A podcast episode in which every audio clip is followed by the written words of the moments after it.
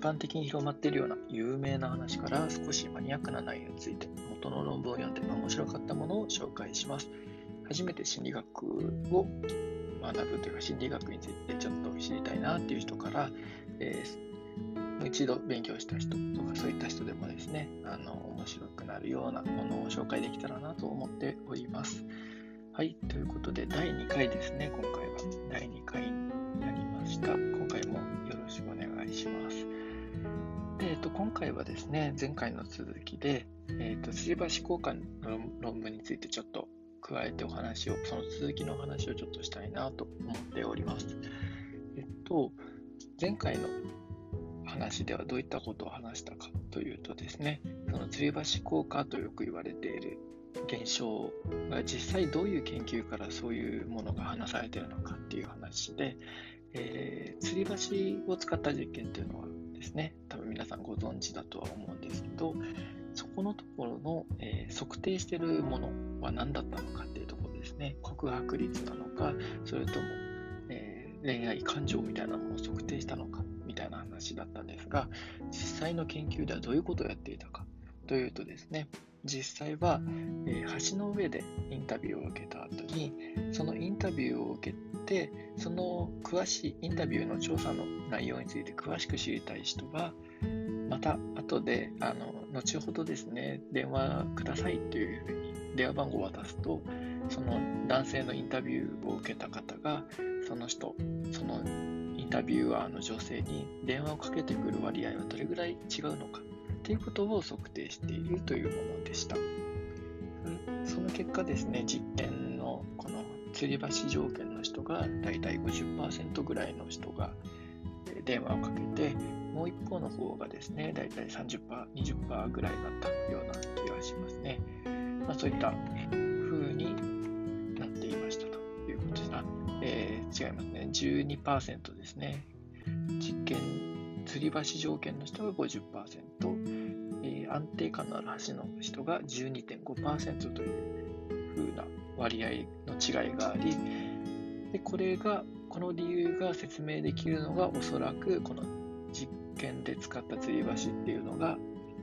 の対する恐怖不安ドキドキ感っていうのをこの異性のインタビュアーさんに対してご帰属させたんじゃないかということが、まあ、考察の中で出てるんですがただですね、えっと、前回の最後にお伝えしたように、これだけで結論をつけるっていうよりも、研究だとですね、この自分が出したものに対して批判的な視点を持って別の解釈可能性はないかということを考えていくんですよ。それで、えっと、ダットンとアーロンがですね、あの考えたのは、まず一つ目が個人差ですね。個人差があるんじゃないか。ということを考えて、えー、研究しました。具体的にはですね、このインタビューで、インタビューに同意してくださったこの男性の方々、安定感のある橋と吊り橋、ゆらゆら揺れる吊り橋で、そもそもゆらゆら揺れるスリリングな吊り橋にいた人、そこに観光しに来る人っていうのは、このスリルを追求する傾向がもともと高かったんじゃないかと。つまり、スリルの求めている人は、この見知らぬ電話をかけて、あの見知らぬ方に、見知らぬインタビューアーさんに対して電話番号をもらったときに、おじゃあちょっと電話かけてみるか面白そうという形で、知らない相手にもですね、電話をかけてくることがししやすい人が多いんじゃないかということですね。で、えっ、と、でも実際この研究での目的としてはやはり吊り橋のドキドキ感を貴族してるんだっていう説を立証したいと。そのため、このそういった個人差の影響じゃないよっていうことを証明する必要があると。今回はですね、その実験にダットンとアーロンのその次の実験で、じゃあそれをどうやってその解釈可能性を否定というか、この解釈可能性について検討したのかっていうことをちょっと簡単にお話ししていきたいと思います。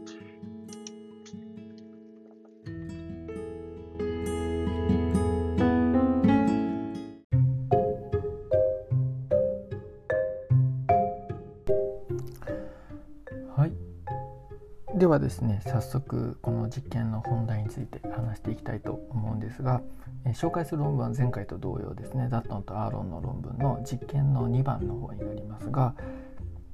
参加者さんは34名の男性で基本的には場所はですね最初の実験と同じ場所だったんですよ。で、えっと、手続きの違いはですね実験の1番目の方では、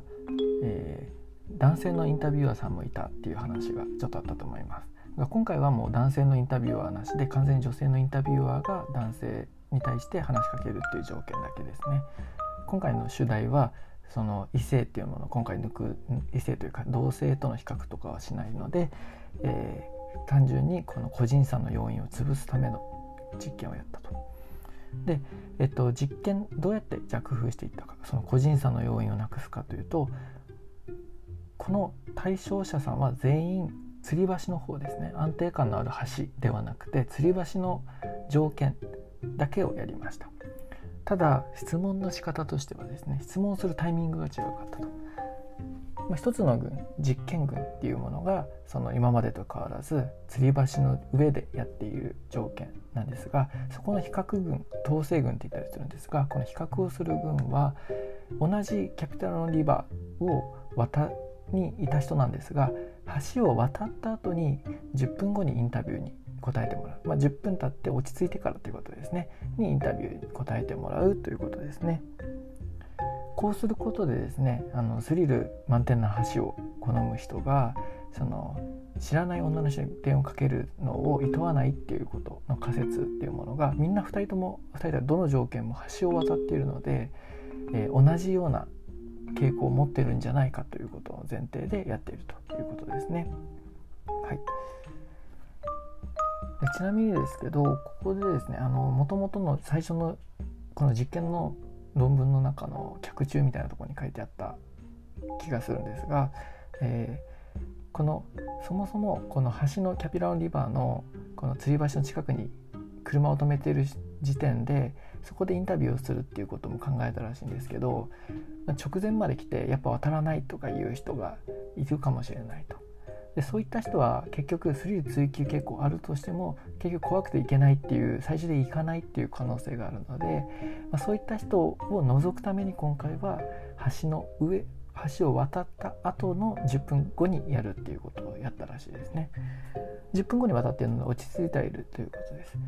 ただもうすでに橋を渡っているので橋を渡る勇気はある人ということですね。その人と、まあ、ちょうど橋の上で、えー、直後渡った直後のインタビューをする人っていうのの比較をするということになります。その結果ですね、えーと、この橋の上で同じようなあの実験1と同じインタビューをしたと。そあの景色の景色が創造性の課題に影響を与える影響。創造性課題にどう影響を与えるかという研究をやっているというインタビューをやったと。いうことですね。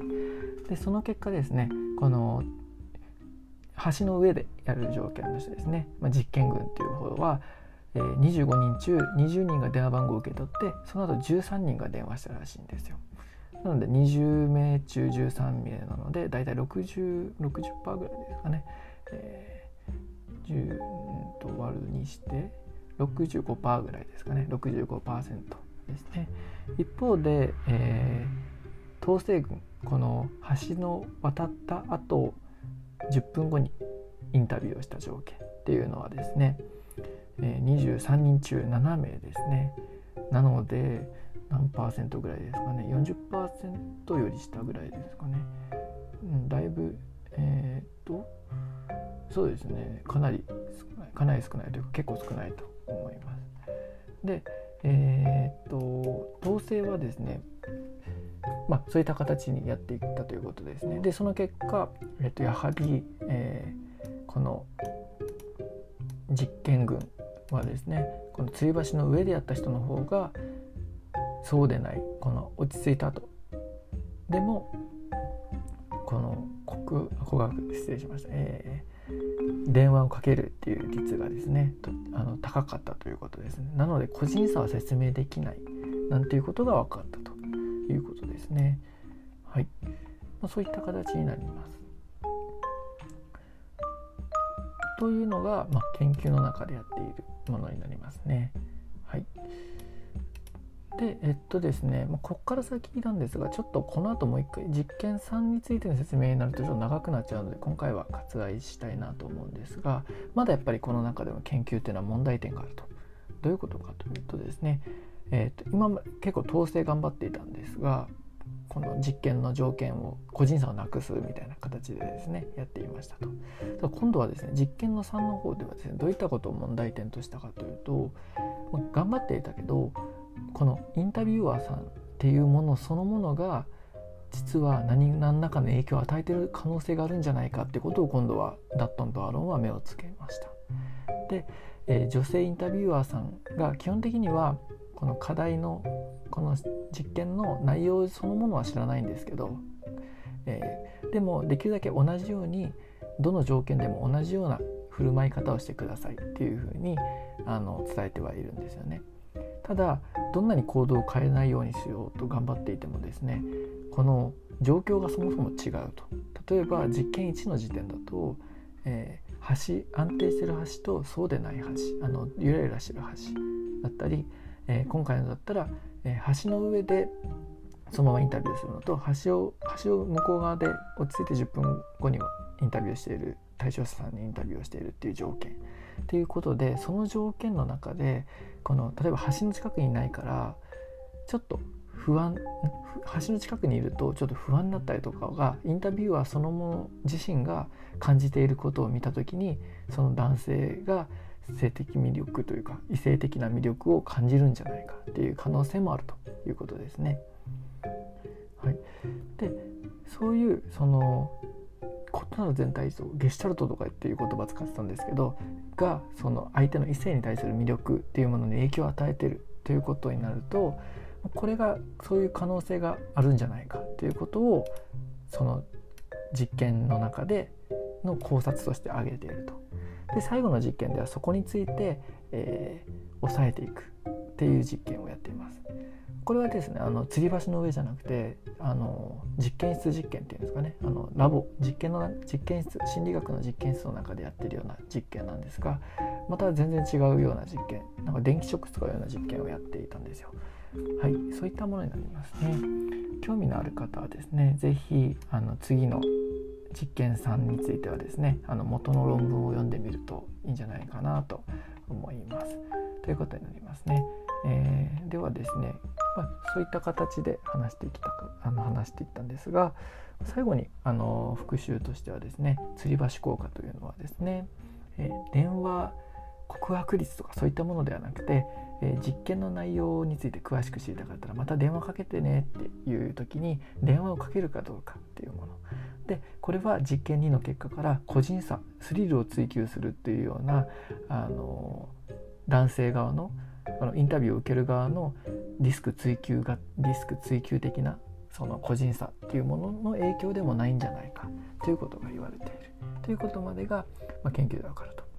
でやっぱりですね研究の面白いところっていうのはこう特にこの研究の、まあ、研究者の腕の見せ所というかあのすごい面白いなって思うのは一つの実験やった時にその実験の解釈可能性からどう工夫してこの実験をですねあのの結果の解釈の妥当性を証明するかということをやっていくっていうのがですね特に心理学の研究では面白いんじゃないかなと思います。といった形でこんな感じで、えー、また引き続きですね何か面白そうな論文があったらですね一個一個紹介していきたいなと思います。はい、では、えー、以上になりますね。今日は10分ちょっとぐらいですかねにやることができました。はいではですねそんな形で15分ですかねえっ、ー、と本日もお聴きいただきありがとうございましたまた、えー、頑張っていきましょう。では本日も一緒に頑張っていきましょう。失礼いたします。はい。